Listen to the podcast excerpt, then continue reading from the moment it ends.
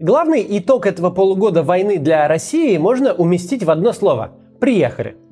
Потому что если бы 10 лет назад, в конце лета 2012 года, когда уже было не очень хорошо, когда уже было дело 6 мая, когда людей уже били на митингах, а Путин явно дал понять, что собирается править до тех пор, пока смерть не разлучит его с креслом, так вот, если бы в то время кто-то описал реальность августа 22 года, его однозначно записали бы даже не в демшизу, но в душевно больные.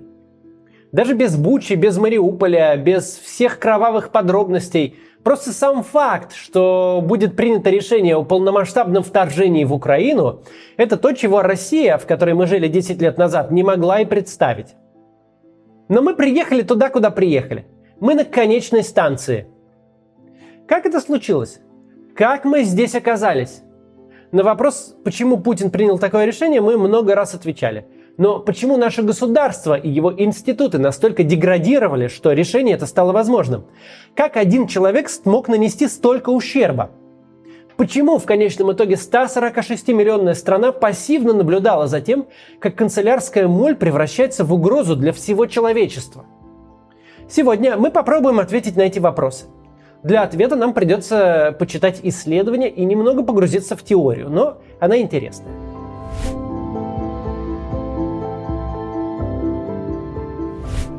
В 1989 году, когда Советский Союз потерял возможность удерживать в сфере своего влияния страны Восточного блока, они одна за другой провозгласили независимость и начали строить новую демократическую власть.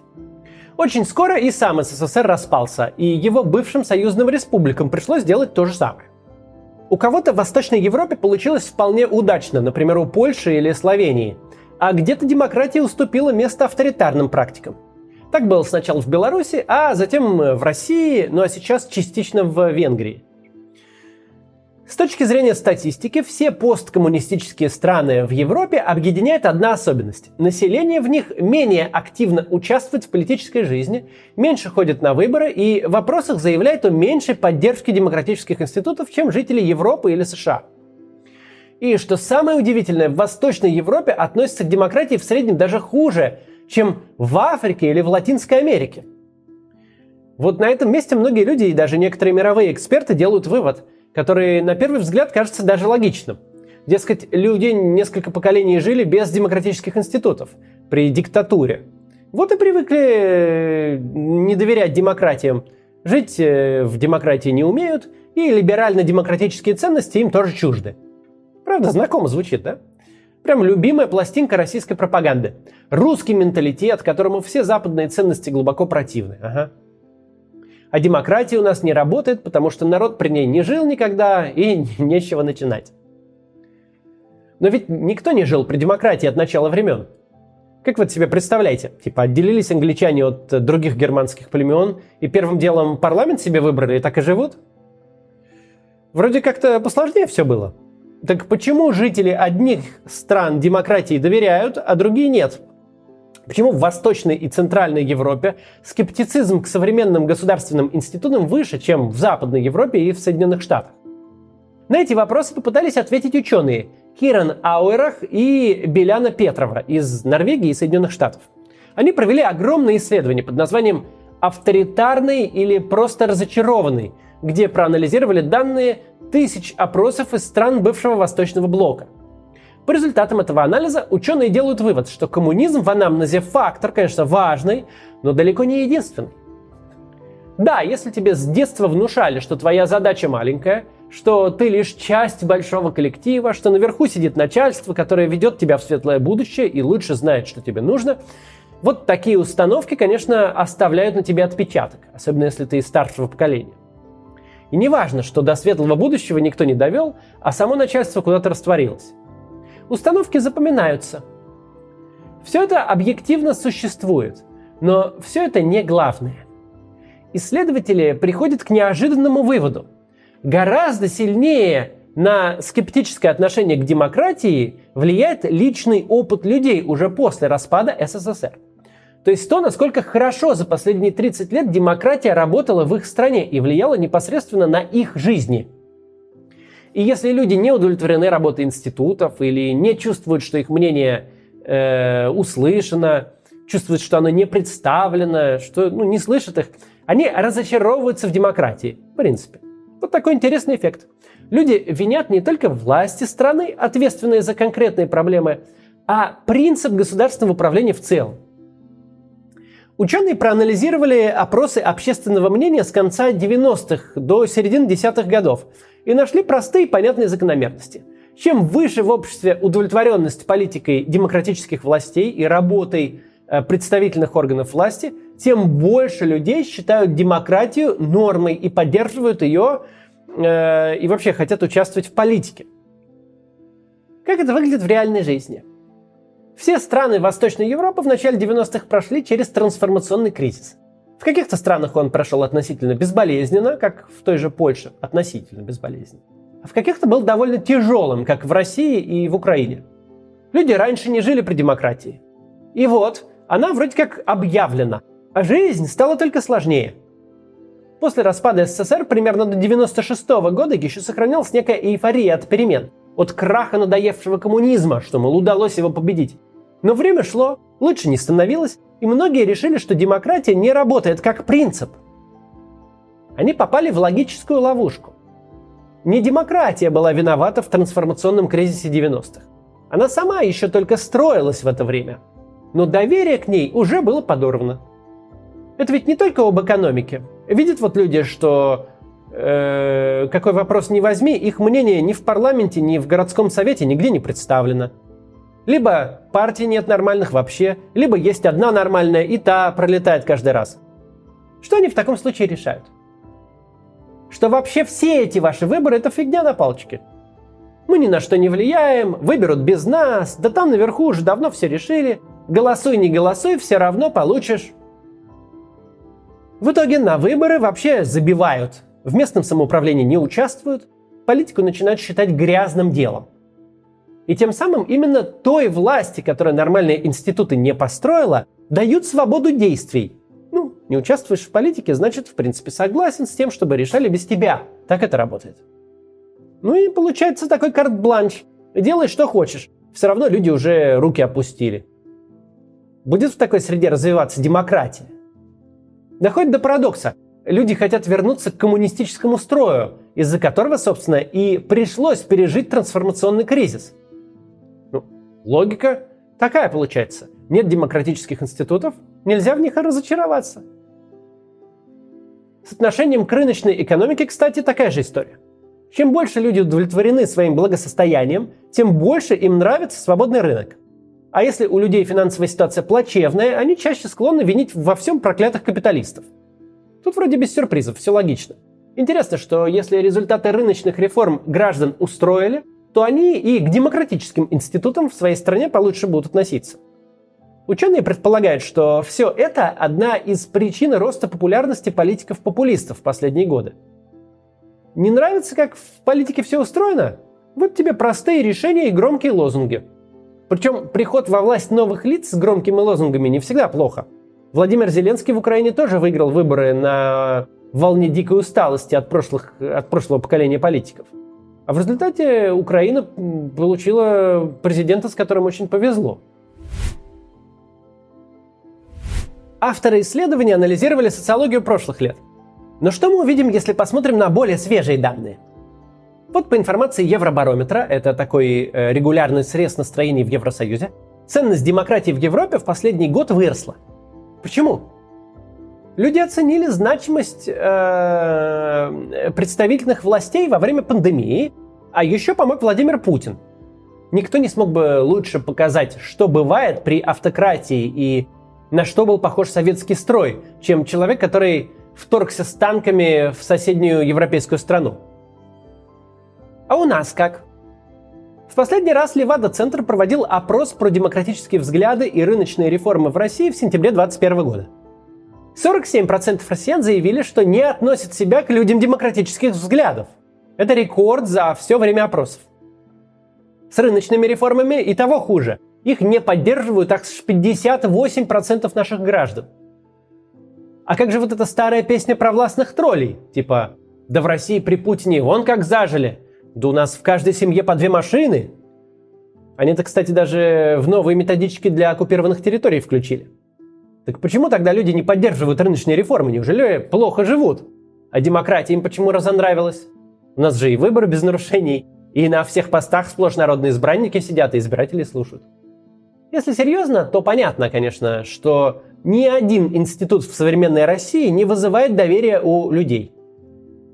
Это один из главных итогов путинских э, 22 лет. Но только это явно не повод переживать для самого Путина.